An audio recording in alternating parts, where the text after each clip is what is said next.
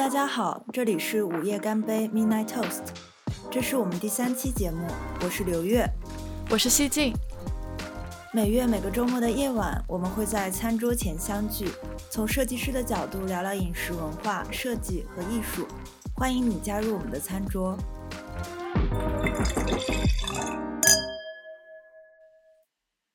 所以今天的节目里，我们想和大家聊聊吃素。这是我本人特别一直都很想聊的一个话题，因为在我的生活中，这一直是很重要，然后无法避开的一个事情。一个是因为，嗯，在大学四年期间，我也曾是一个不是非常严谨的素食者；二是因为生活在柏林，然后身边朋友和同事中间，起码都有一半以上的人都是素食者或者半个素食者。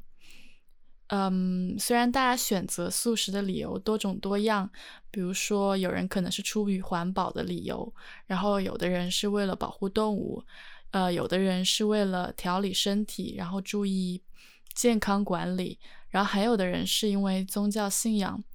我觉得我们在聊这个话题的时候是认可所有的这些选择的合理性，但是在今天的节目中，我们不会太多的去涉足我们为什么要吃素这个话题。毕竟，关于这个话题的讨论，有很多更加专业的人可能比我们说的更好。比如最近，呃，我听到一个女性播客《花间有剑客》，然后在他们的第二和第三期节目中，主持人们讨论了他们的饮食选择，也很详细的从环保的角度去阐释了他们做出自己选择的各种动机、理由，还有一些相关的文献。在今天的播客这个主题下，我们其实想讨论的是，在吃素和吃肉这种被分化的两极选择之间，也许有其他更加丰富的消费或者饮食选择可以被摆在餐桌上讨论。我们可以出于不同的理由，在这些选项之间做出更加个性化的选择，比如吃什么肉、吃多少肉、在哪里买肉、为什么不吃肉、不吃什么肉、如何实践不吃肉等等。我们想和大家分享在我们生活中遇到的一些人，然后分享一些更加私人的故事，他们做出的饮食消费选择，以及各种设计师和艺术家们，他们是如何与这个议题相碰撞，做出一些或戏谑、或警醒、或者引人反思的作品呢？嗯，接下来坦白时间到，所以刘月，你的饮食消费选择一般是怎么样子的？呃，我本身不是素食主义者，然后，但是因为我幼儿园的一些不愉快的经历，当时幼儿园里的厨师，呃，炒菜的时候放了很多很肥腻的猪肉，嗯，导致味道非常的油腻。然后有一次我吃着吃着就吃吐了，然后从那以后就，从那以后我就开始排斥猪肉，所以从很小的时候开始就不吃猪肉了，但是其他肉类都会正常食用。然后我平常买菜的话，就是没有什么特别的，嗯，就是会选择附近的超市。因为说到我的饮食消费选择，我这里想特别聊一下我小时候对肉的记忆啊哈。因为我小时候总是有一种印象，就是吃肉好像是一件比较特别的事情。然后如果哪一天家里做肉菜，都会让我觉得好特别。比如说某个特殊的节日。嗯，为了庆祝一些喜事这种情况，然后像有些非常特别的肉菜，可能一年只能吃上一两次。嗯，我小时候其实大部分时间都是和外公外婆住在一起的，那个时候耳边经常听到的话就是，嗯，吃的越多，身体就越健康，然后一有机会就要多吃肉。然后那个时候，那个时候我对肉的来源、肉品加工、运输这一系列餐桌以外的事情，其实是没有丝毫了解的。我我到现在还觉得，就是特别有趣的一件儿时的趣事，就是我妈妈在我很小的时候给我报名参加那个舞蹈课。我那个时候可能也就五六岁，然后每次上课前都是大吵大闹的拒绝上课，但是我妈妈或者我外婆会想尽办法把我哄骗到舞蹈学校。他们最常用的一个伎俩就是 舞蹈课前 伎俩，舞蹈课前带我去吃麦当劳的巨无霸汉堡，或者是肯德基的炸鸡。然后我那个时候就是就会觉得。哦，去一趟麦当劳或者去趟肯德基，其实是一件特别特别奢侈的事情。虽然现在看起来，其实他们就是很便宜的快餐，但是那个时候对我来说就是非常非常难得的美食体验。而且我觉得也是因为家里也不太会做，就是类似的西餐，嗯，西式餐点，像汉堡、炸鸡这样的东西，就对儿时的我来说充满了无穷的诱惑力。然后我我后来对食物感官稍微有了解之后，就是也意识到，可能就炸鸡来说，吃炸鸡的时候，炸鸡它本身酥脆，然后外加。呃，它的内部肉质嫩香，可以充分的调动食者的视听味觉，让进食过程充满了满足感。但是在这个了解过程中，也渐渐意识到，就是油炸食品它对身体健康的一些不利影响，还有长期食用会引发的各种疾病啊等等。嗯，总之，对于小时候的我来说，吃肉这件事本身就是非常非常特别的，而且一定要有一定经济来源的人才能做。啊，如果有机会吃肉，就要特别认真的吃，格外的珍惜。所以我也会尽可能的多吃肉，绝对不会出现浪费的情况。嗯，对，感觉刘月在我们朋友圈里面是以呃绝不浪费食物出名的，就每一次在盘子里面剩菜都会都会被刘月骂。所以我觉得这样挺好的。这个习惯就确实我是一直保持到现在，然后。我本身在进食的时候，就是不分种类的，都会尽可能做到不浪费食物，也不只是限制于肉食。但是涉及到肉类的时候，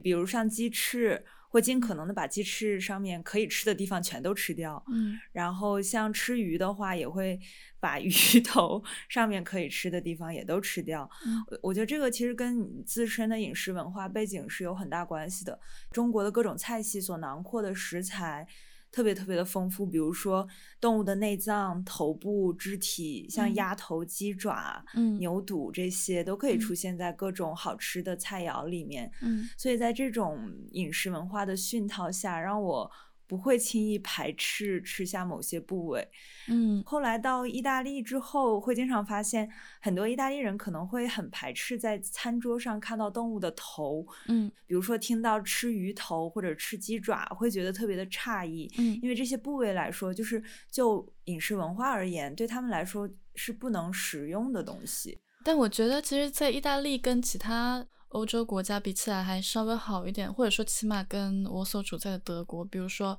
呃，在意大利的南边，我吃到过，就他们也有用那种猪肚做一些东西，然后这种食材我在德国找都找不到，嗯，然后在意大利也听说过，我自己没有吃过，就听说过有会用猪血做甜点，哦，就感觉这一些在其他的就在德国也无法想象。可能也是意大利分南部、北部、嗯，中部，嗯，然后也会有各自的不同文化。然后我目前是在米兰，是在意大利的北部。嗯嗯嗯，反正我就觉得，嗯，最开始我是因为受到家庭环境的影响，让我不会轻易的浪费食物。嗯，后来是随着对食物文化的不断深入了解，还有学习，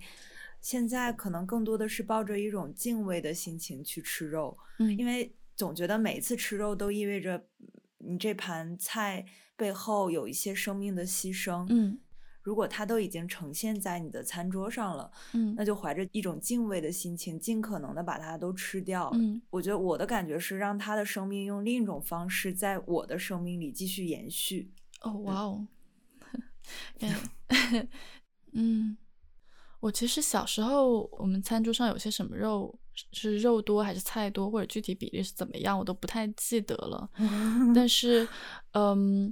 关于荤和素，对我来说成为一个话题，还是自从我呃上大学开始。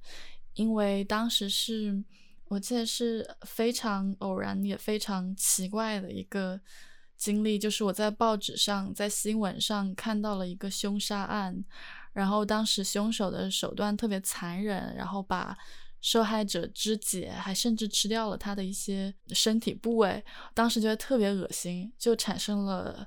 某种联想，就觉得既然我们都是生物，为什么我们就只吃动物不吃人？如果我们可以吃动物，是不是意味着我们也可以吃人？当时就因为。自己这心里这道坎过不去，就不想再吃肉了，就这样持续了四年，一直到我来德国。然后来德国之后，其实当时这种心理阴影已经消退的差不多了。同时，就我又不太会做菜，所以就经常在呃外面买一些比较便宜的 döner，就是一种土耳其肉饼，还是不知道中文怎么说，嗯嗯，也就渐渐的就开始重新开始吃肉了。但呃，现在的话，就感觉在德国，尤其是在柏林，身边很多不管是同龄人还是非同龄人，不管是朋友还是同事，就生活中很多吃素的，或者是以不同的方式，呃，减少他们的肉食消费的人。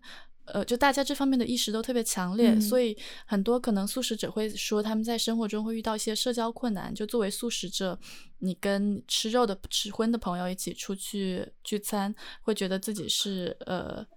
给大家带来困难，因为要将就你点一些素菜给你吃。是的。但我跟朋友出去的现在的社交困难是，我是呃，作为荤食者，我是那个少数派。嗯，就有一些朋友，你跟他们约饭的时候会注意，可能不会约中餐，或者是不会约一些，比如说墨西哥菜，就是那些荤食比较多的一些菜系，因为不然的话就很难吃到一块儿去。或者是吃中餐，有一些荤菜你想点，但是没有办法跟别人分享，也是一种呃很很郁闷的一件事情。我的天呐，完全无法想象。哦，对对对。但同时，也是因为跟呃吃很多吃素的朋友一起出去吃饭，从他们点的一些菜中，我会发现，其实很多时候有很多很好吃的素菜，就在不同的菜系之间，并不一定荤菜就一定比素菜是口味上更优的选择。同时，也是因为可能身边很多对于荤素的讨论，然后对于食品工厂对于肉制品加工的一些批判。我在生活中也会呃反思到自己的饮食餐桌上去，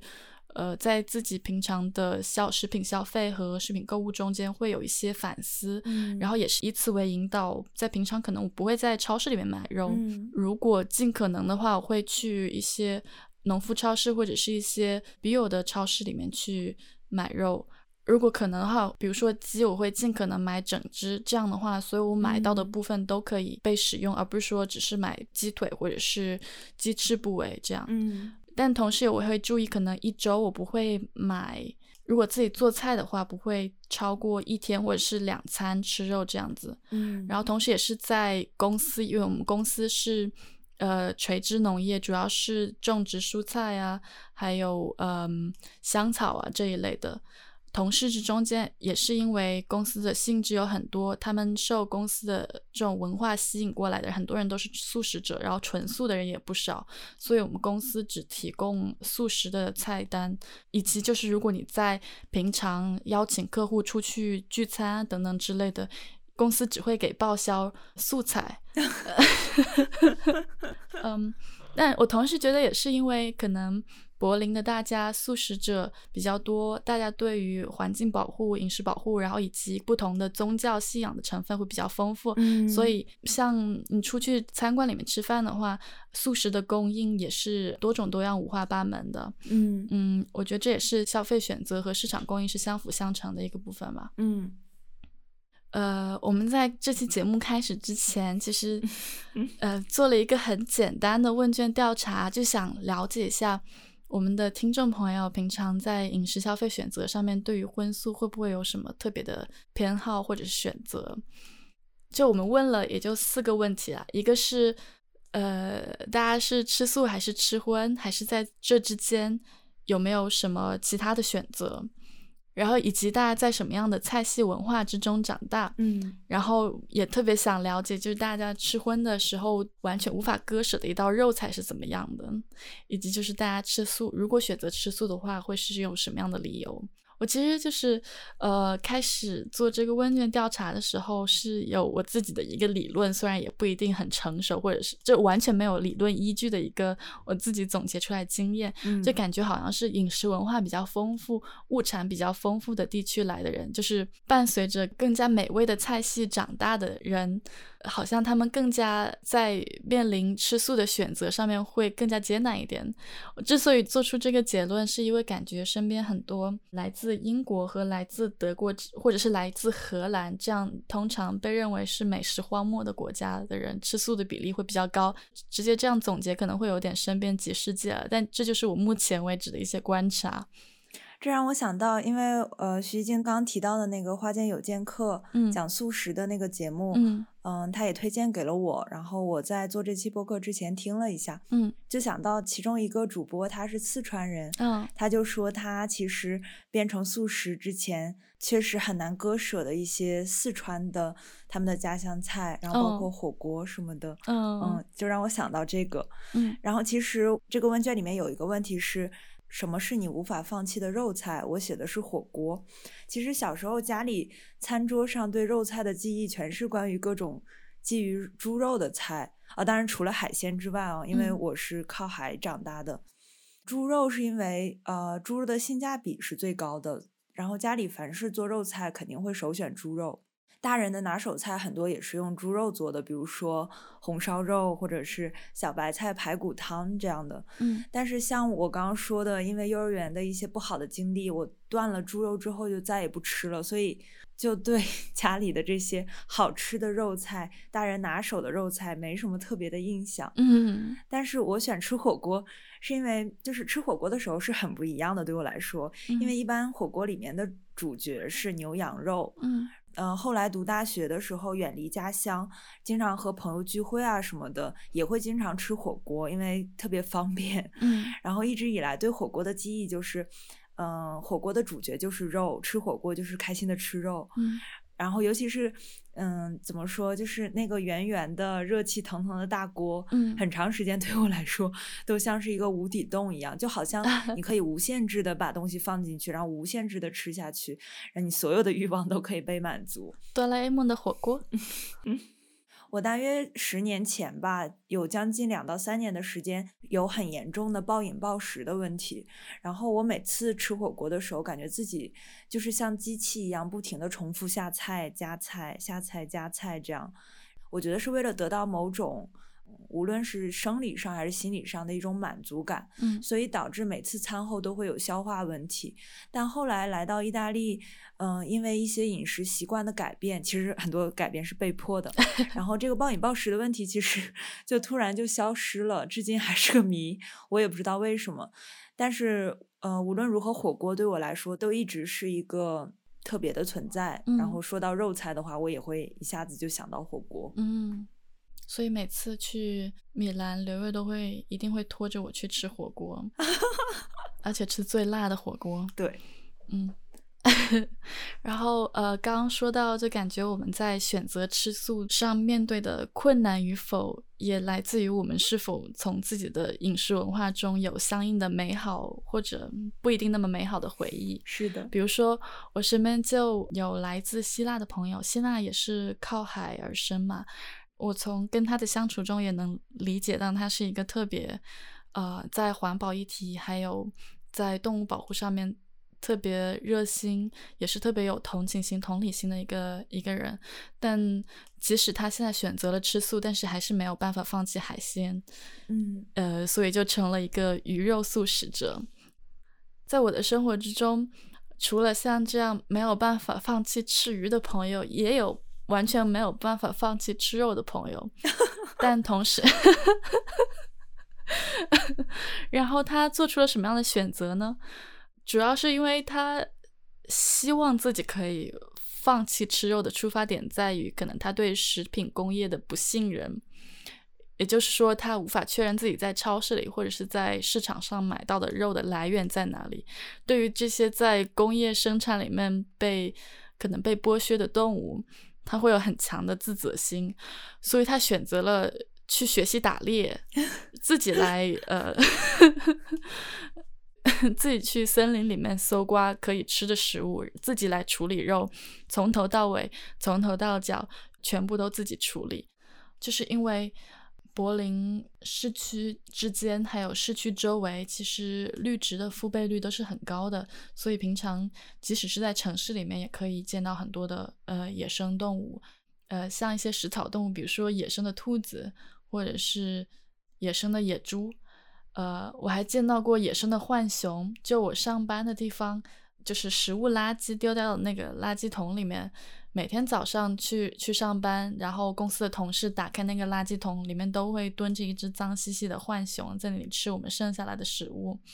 就屡教不改。呃，还有平常就是在单位附近也会有一些野生的狐狸啊等等之类的。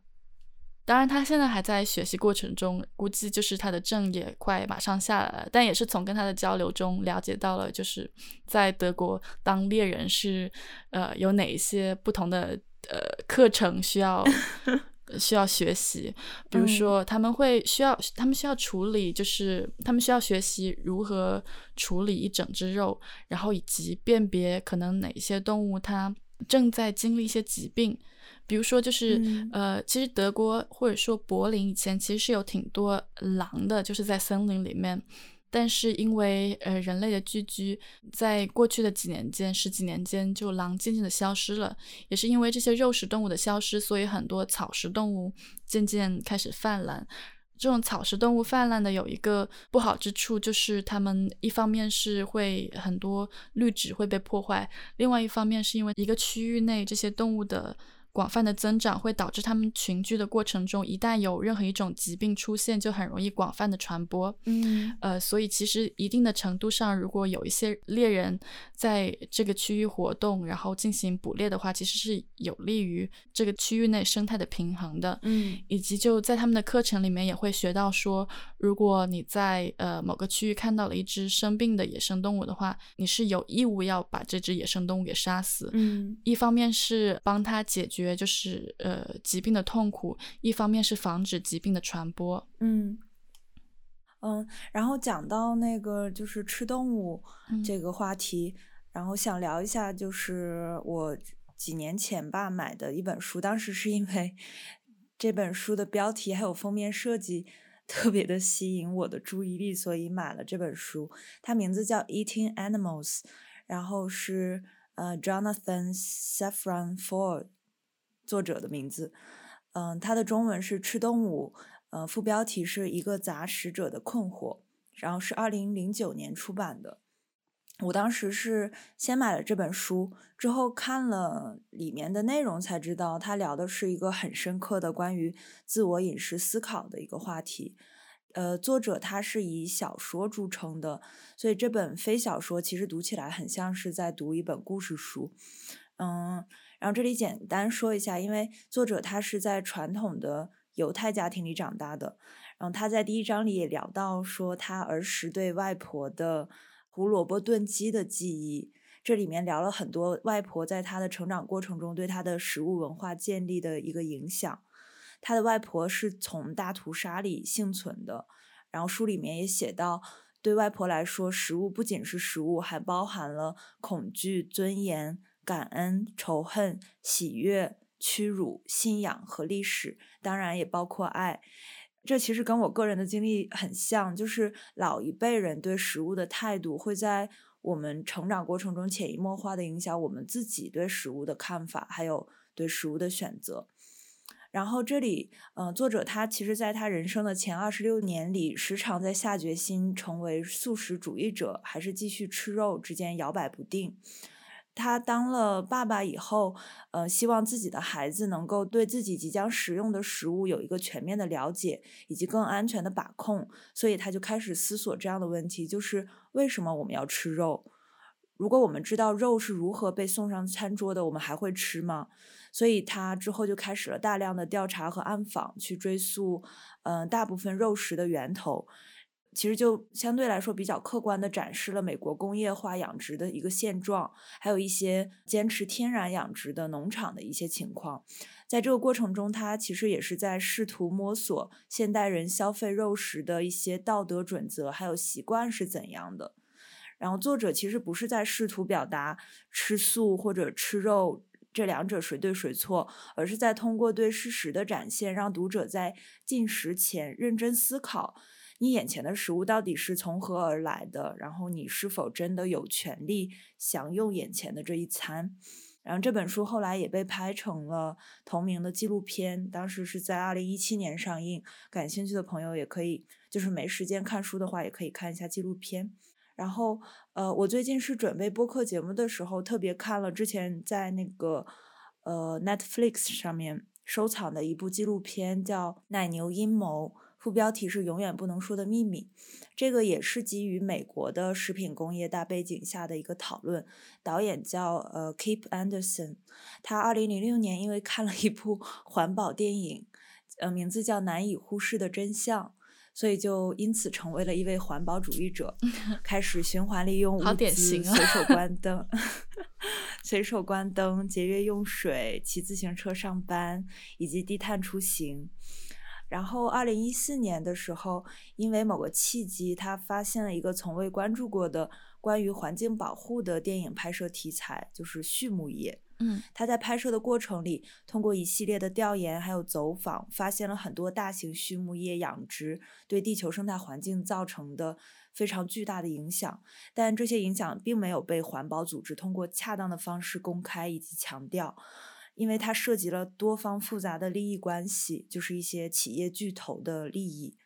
我觉得就是和吃动物的作者所表达的观点是一样的，就无论选择吃素还是吃肉。都应该至少做到了解真相，然后再做出选择。怎么说？因为我们属于这个庞大的生态系统，我们每一个选择可能都会影响到这个系统里面的其他的生命个体。每个人都应该为自己的行为负责任。然后 额外想说的一点就是，这部纪录片特别让我印象深刻的是，呃，可能跟 Netflix 很多其他纪录片一样，片中使用了大量的数据可视化。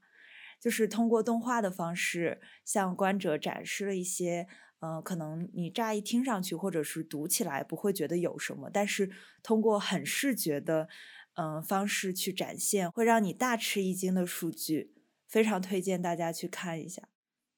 然后这里还想跟大家分享一个我本人特别喜欢的一个设计案例，这个设计师他名字叫谭君岩，他是荷兰爱因霍芬设计学院。Food and Food 食物设计本科的第一届学生之一，我当时是二零一八年去参观荷兰设计周，然后去爱因霍芬设计学院的毕业展，当时看到了他的毕业设计，名字叫零点九克黄铜，它是将用于宰杀牛的子弹发射后剩余的黄铜弹壳收集起来，重新铸造成零点九克的回形针。然后通过自己专门设计的贩卖机，将子弹以另一种形式重新回到人类的手里。你只要花费零点零五欧元，站在贩卖机前看一段视频，然后会得到一枚回形针。视频的内容就是他把回形针的获取方式以及成型过程，呃，拍摄成的视频，呃，用倒叙播放的方式。所以人们看到的最后一个画面，其实是牛被宰杀时的那个瞬间。后来，二零二零年的时候，我是听了他的一场线上的分享会，得知了他毕设背后的一些故事。他是早在二零一五年参观了一个屠宰场，亲眼目睹了牛被杀死的瞬间，就是牛被枪杀的瞬间。他在一篇采访里是这样描述的：按体型算，牛是人类的好几倍，但屠宰那瞬间，牛的眼神饱含恐惧、挣扎，身体颤抖。在手握气枪的人类面前显得渺小无助，人仿佛站在权力顶端，毫不费力主宰生命的去留。那个时候开始，他就决定用设计找一种方式，让更多的人体会这种恐惧还有震慑感。在校最后的一年，他在导师的启发下去当地的农场做义工。学习如何照顾牛、挤牛奶，还有喂小牛。这个学习的过程里，他也设计了一系列的作品，这里我就不赘述了。之后大家可以看他的网站。但特别想提到的一点是，他一直观察的这只牛的名字，就不仅是观察，也是照顾的。这只牛的名字叫柔美十八，它中文翻译成柔美，因为他觉得是一只 特别温柔的小母牛。毕业之后，他因为想继续研究荷兰的农业畜牧业，所以开始了另一个长期项目，叫如何消费肉美十八，继续跟进这只牛的成长以及宰杀后所有相关产品的加工制作，还有销售等其他的程序。他在讲座里也说到，就是他所做的这一切都是希望通过食物这个媒介跟大众讲故事。用食物带观众回到过去，想象未来，同时也希望有更多的商业连接，能够通过这些商业项目和消费者直接对话。说到这个项目的话，也不得不提荷兰的另一位著名的食物设计师，叫 Malay Vogelsang。他其实就是刚刚提到的这个 Food Non Food 食物设计专业的创始人。我记得他是早年在社交网络上用照片的方式记录了他在家里的院子里养鸡的一个过程，然后他会定期的在自己搭的一个简易影棚里面给每只鸡拍照，然后每只鸡也都有自己的名字。直到他最后呃发布的一张照片是烤盘里的烤鸡，也就是他把他养的鸡杀了然后吃掉了。当时在社交媒体上就引起了一阵小轰动，因为很多人在他的照片下面留言，认为这样是非常残忍的。我觉得这个逻辑其实就很复杂，因为你从始至终关注了一只动物的生长，然后你看到它被宰割。然后被呈现在餐桌上，所以感到无法接受，感到残忍。嗯，但是你仔细想一下，其实我们吃下的每一口肉背后，都意味着一只动物的出生、成长、被宰杀、加工或者运输等一系列的工序。不能因为这些事情都被隐藏在，嗯，怎么说，超市里整齐的食物包装盒后面，所以我们就无视它的存在了。我觉得 My Life Ferguson 还有谭俊彦他们的作品其实都有一种很共同的讽刺性，以及我记得当时就是看谭俊彦的那个作品的时候，想象一下你拿在手里的回形针其实曾经是一颗子弹，会觉得虽然它轻如就。几克重，但其实真的是一颗沉甸甸的生命，就曾经因此而终结。然后那种震撼感是真的是无以言表的。是的。然后还有像买来，就是记录养鸡的过程，其实我觉得也挺讽刺，就是因为我们人类出于自己的需求，会把一些动物圈养起来。并且把它们给三等六分，有一些是被分为宠物，有一些是被分为畜物。宠物不可以吃，是你的情感补给；然后畜物可以吃，是你的生命消费来源补给。对生命的三六九等本身就是一个挺残酷的事情。是的，嗯，我们觉得 My Life f o c u s 只是把这件事情活生生的在眼前赤裸裸的重新做了一遍，以一种表演的形式。是的。然后，但像其实我们在讨论，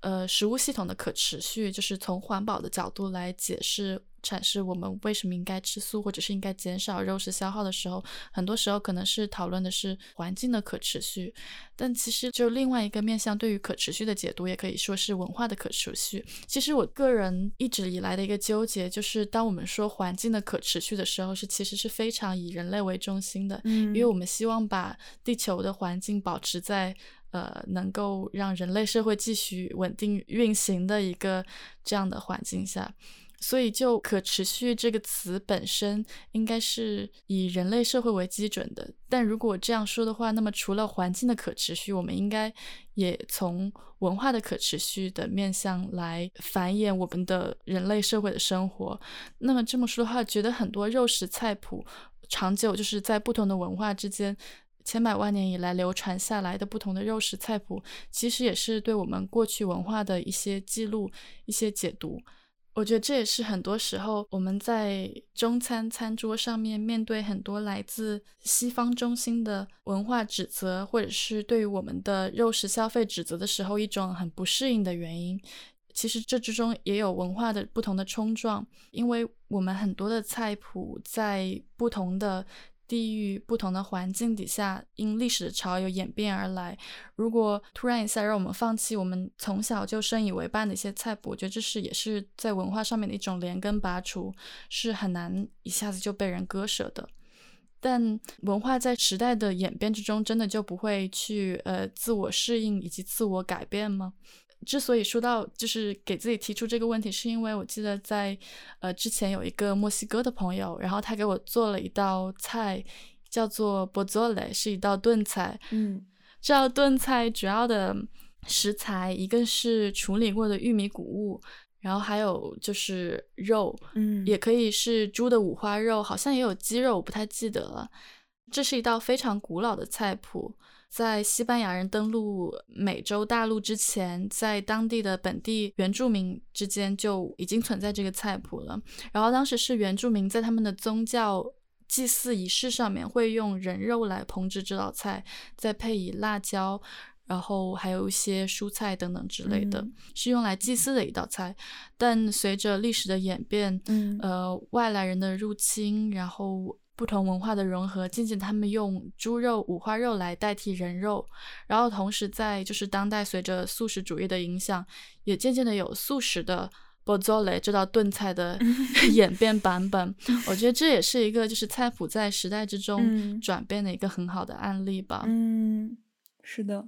呃，我觉得一个是在保持文化的可持续的过程中，首先可能对于呃菜谱本身它的改进、它的适应是一个方式，另外一个方式也许是继续保持动物食物的来源的多样性。因为我是最近在看到一个食物系统的调研报告的时候，看到说我们现在人类社会食用的主要的食物，百分之七十五的食物供应来自于十二个植物物种，然后五种动物。但其实我们是应该呃推行更多元的谷物和蔬食，以及更少的肉菜的。嗯但我在想，基于同样这种道理，是不是我们应该也要倡导更多元的肉食品消费，并不是说我们需要在大工业的层面上面去推动更加多种多样的肉食品消费，而是在一些小地域范围内保存当地比较特殊的或者特有的肉食品消费文化。比如说像我的家乡，呃，在湖南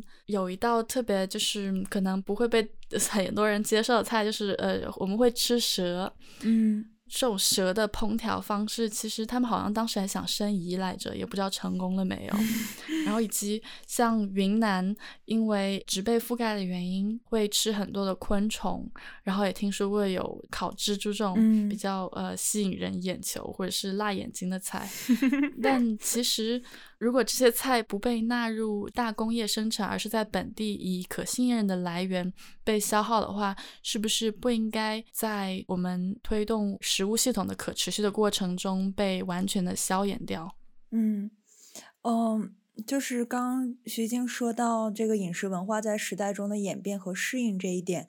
我想提一下，就是应该很多人也听说过，当时二零一九年的时候，宜家的设计研究中心 Space 十，他们出版了一本书，叫《Future Food Today》，中文可以翻译成《今日未来食谱》，里面是他们花费数月研制的。综合技术、科学与食品一系列的可持续食谱，目的其实是为了缩小未来食品趋势和人们日常生活在厨房里发生的实际情况之间的差距，为那些有意愿践行环保的人们提供一些采取行动的秘诀。虽然没有人能预测未来，但是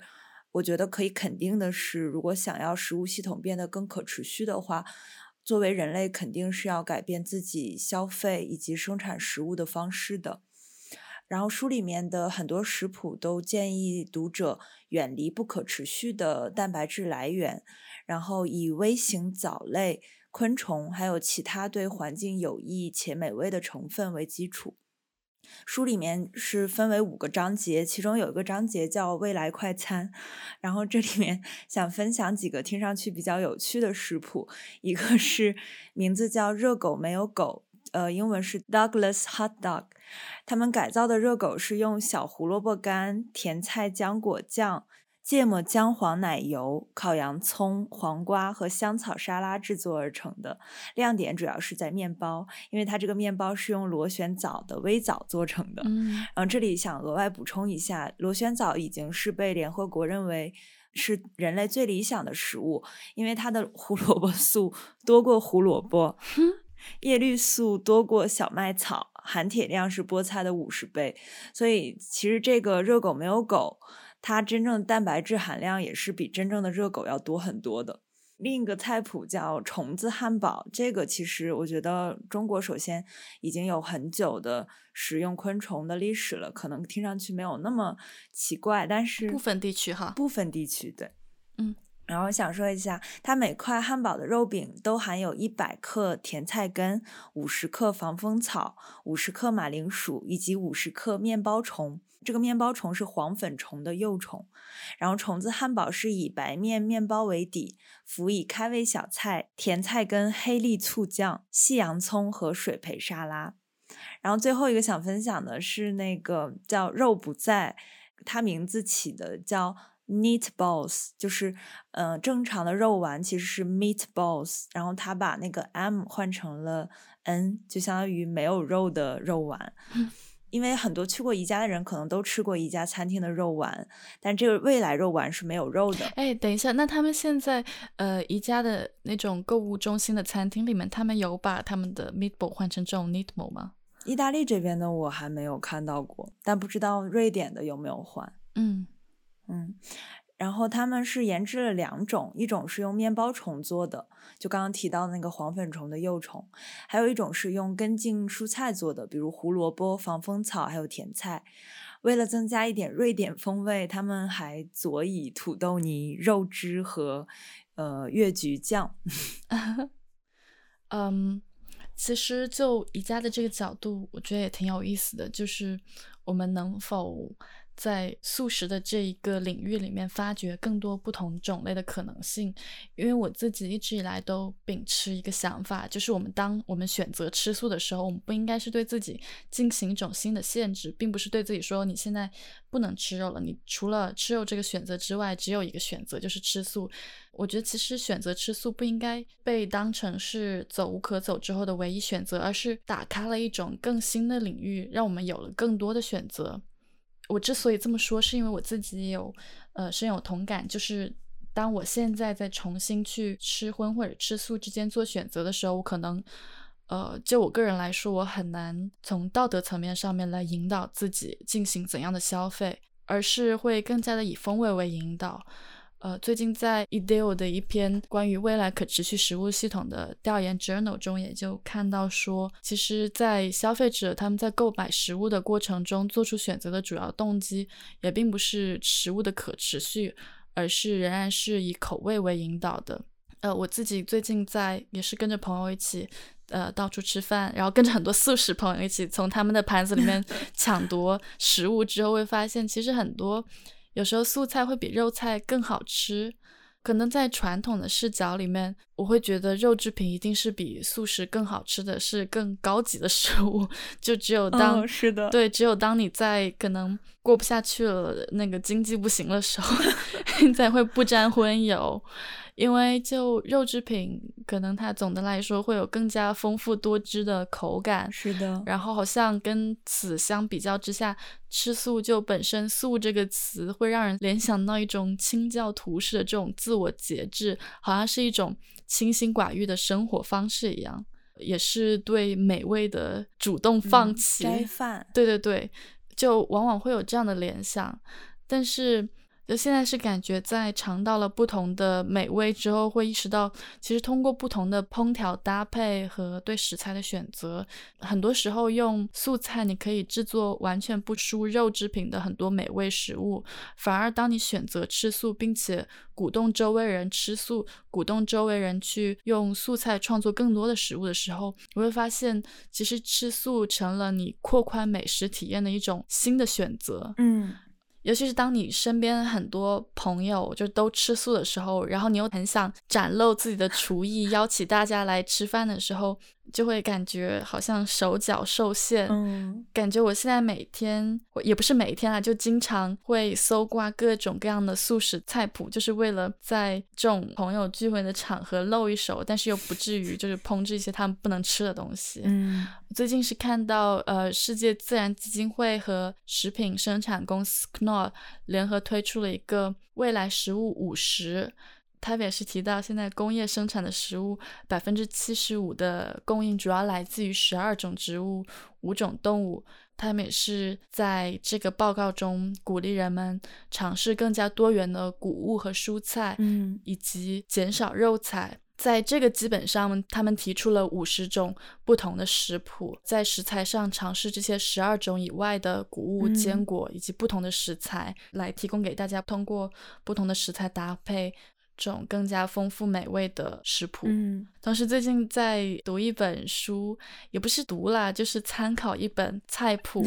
一位英国的网红嗯厨师叫做 Otto Lengi，他出了一本 Flavor，、嗯就这本 Flavor 里面，它完全就是以素食出发，然后通过不同的搭配教导大家怎么烹制美味的素食食物。嗯，我觉得特别好的，就是特别有参考意义的一点，就是他在这本书的开篇，首先会提到有哪一些来自不同文化的丰富的调味料可以丰富你的食物的口味，然后以及通过有哪一些。不同的烹调方式会给素菜也增加更多的风味，比如说在它的材质上，以及在它的香味上面会赋予一些更特别的味道。嗯嗯，我也是目前就尝试了可能书里面的两三道菜谱，在人家家里也吃过，参考他的书做出来的几道菜，感觉特别被说服。嗯除此之外，就比如说借用不同的异域香料，同时在文化上，也许我们也可以吸取一些印度菜或者是地中海菜的一些烹调方法，或者是加以更多的技巧运用，比如说发酵，或者是在食物的除了味觉上面赐予它，像我们第一期播客中间提到的听觉，嗯还有香味上面不同层次的丰富体验。嗯我有时候可能会质问自己，或者是反思自己。我们当我们在吃肉的时候，当我们在诉说自己对肉菜、荤菜的向往的时候，这些用餐的愉悦感到底是来自于哪里？嗯我们是不是可以稍微的层层剖析一下这些愉悦感，分析一下它们的来源，以及创造这些愉悦感？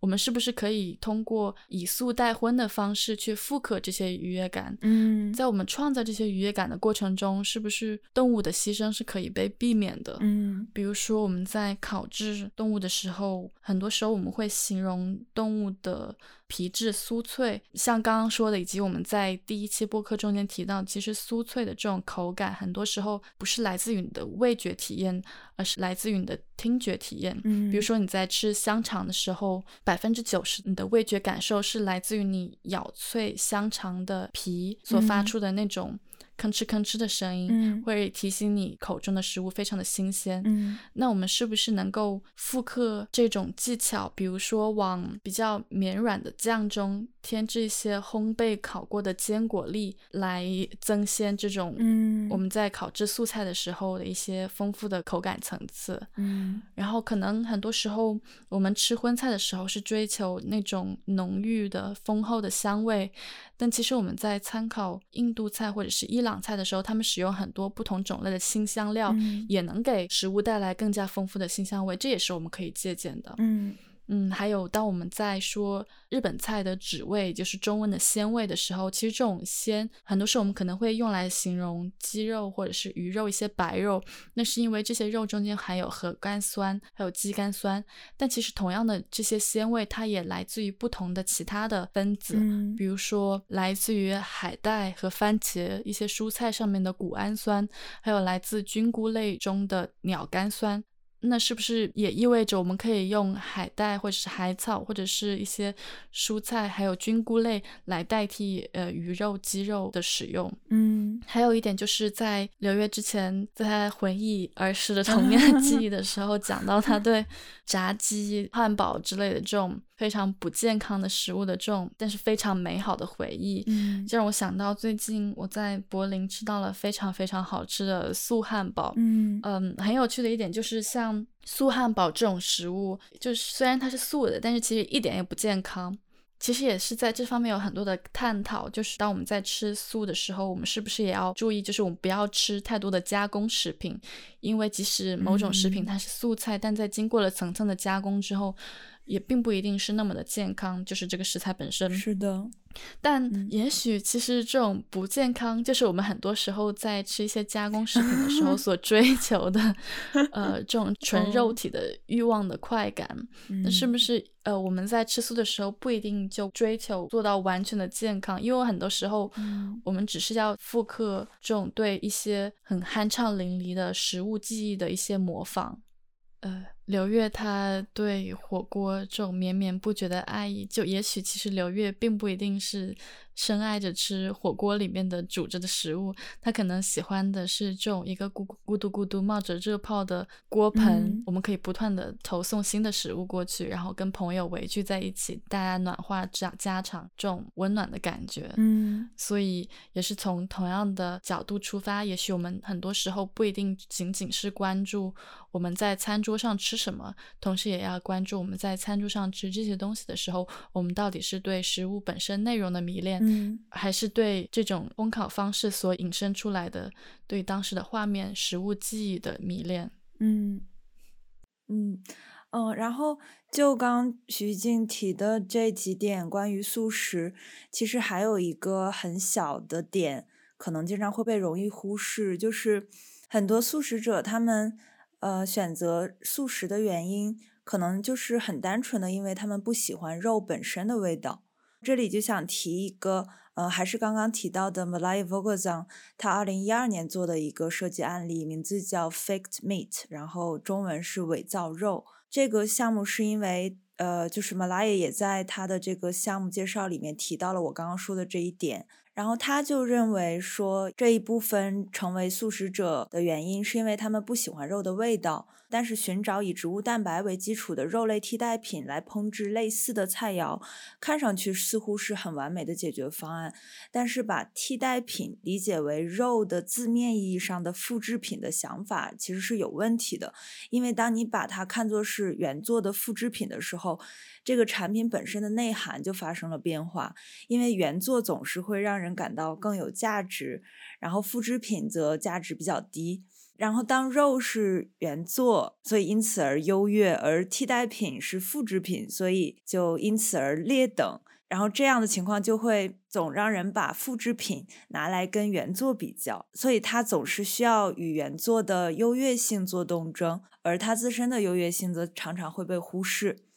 然后 Malay 他就想通过设计来让素食者改变这种观念，让他们觉得他们是在做出更好的选择，而不是在选择某种替代品。这个过程就需要一种全新的叙述方式。试想，如果我们可以制作任何形状的大豆蛋白，那为什么不可以发明新的动物呢？所以他就创造了一系列基于大豆蛋白的动物。这些动物每个动物它都有自己的栖息地、生活方式，还有饮食习惯。这些因素也都分别影响了它们肉质的设计还有口味。比如说，其中有一个动物名字叫 Ponty，然后它们是生活在空荡荡的火山里，专门啃食火山的灰烬，所以 Ponty 的肉是被精心熏制过的肉。然后，此外，它们需要通过使用它们坚硬的尾巴，在火山坚硬的岩浆层里挖洞。这些结实的尾巴让 Ponty 成为完美的派对小 吃，因为你可以简单的直接抓住它的尾巴来吃它。你可以想象一下 牙签食物。然后还有另一种动物叫 Herbest，它的身体是方形的，非常适合 包装和运输，而且在餐桌上可以被分成等份，方便分发食物。就这个项目听起来特别的可爱和搞笑，就感觉好像是一本呃。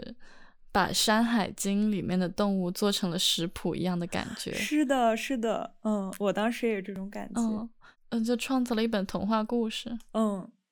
然后还想提另外一个，呃，也是一个设计项目，但它其实是一本人造肉的食谱，是二零一四年出版的，名字叫《The Virtual Meat Cookbook》，作者是 Court van Mansvert。他本人也是 Next Nature Network 的创始人，这个我们之后会发在节目笔记里面。这本书它是基于投机性设计思维，呃，投机性设计思维英文是 speculative design。然后这里想稍微解释一下，投机设计它是关注于具有批判性未来设计建议的一种设计实践，它聚焦于科学技术和人类关系的未来后果和影响。然后这本食谱里面呢，它就用插画和文字描述的方式展示了四十五种人造肉食谱，还有不少菜式是以绝种动物为蓝本，比如香烤恐龙腿、酥炸渡渡鸟等。然后除了烹饪方法以外，也会详列如何培制人造肉。比如制造那个刚刚说的香烤恐龙腿的时候，要用 3D 打印打印出恐龙骨的模型，然后加入肌肉组织来培植。呃，有些人造肉菜名听上去很奇怪，比如人造肉泡沫鸡尾酒。反正纵观书的章节名字，其实就能感受到作者的写作意图。它一共是四个章节，分别是拯救星球、停止伤害动物、喂养全世界、探索全新的饮食文化。因为他们还创建了一个虚拟餐厅网站，叫 Bistro in Vitro，可以翻译成试管小食店。嗯，所以感兴趣的朋友可以看一下他们的网站。嗯，就像节目开始的时候所说的一样，我们不想做一期很教条式的劝诫，就是劝大家不吃荤去吃素，而是我们在回顾这几年来我们自己的食物选择的变化，尤其是在不同的人的影响下的一些变化，我们想要分享我们自己的故事和我们看到的一些故事。也许从宏观的角度来说，去重新审视我们自己在餐桌上的荤素搭配和食物来源，在更加了解食物系统运作的基础上，再去做一些消费选择。在资本主义市场的逻辑下，我们可以用消费选择去推动一些生产的选择。以此而推动一些宏观层面上的变化，但是从私人的微观的角度来说，我们更加了解自己的口味，尊重自己的喜好和选择，在素与荤之间找到能够合适自己，然后能接受的平衡点。我们能够更有意识地更新自己的饮食习惯，也是对我们自己身体的自主，是对生产食物的地球环境的自主。我觉得我们并不应当把走向吃素的这种行为当成放弃吃荤、自我节制和收窄的过程，而是应当把这当成一个扩宽的过程，去扩宽自己的眼界和饮食体验，去发现更多不同物种的蔬菜、水果、坚果、谷物、新香料，去探究不同文化的饮食食谱，然后推动食物选择的多样性。嗯。那今天的节目就先到这里，感谢你收听午夜干杯 （Midnight Toast）。如果你喜欢我们的节目，可以在苹果播客、Spotify、小宇宙搜索“午夜干杯 （Midnight Toast）” 来订阅、收听并留下好评。泛用型客户端可以复制 RSS feed 手动添加节目。如果有任何问题或反馈，欢迎大家留言或发送邮件给我们。同时，也欢迎大家订阅我们的微信公众号“豆否设计”，或者在官网订阅我们的电子报。我们的邮件地址、网站以及节目的 RSS feed 都可以在本期的节目简介里看到。期待下次见面，拜拜，拜拜。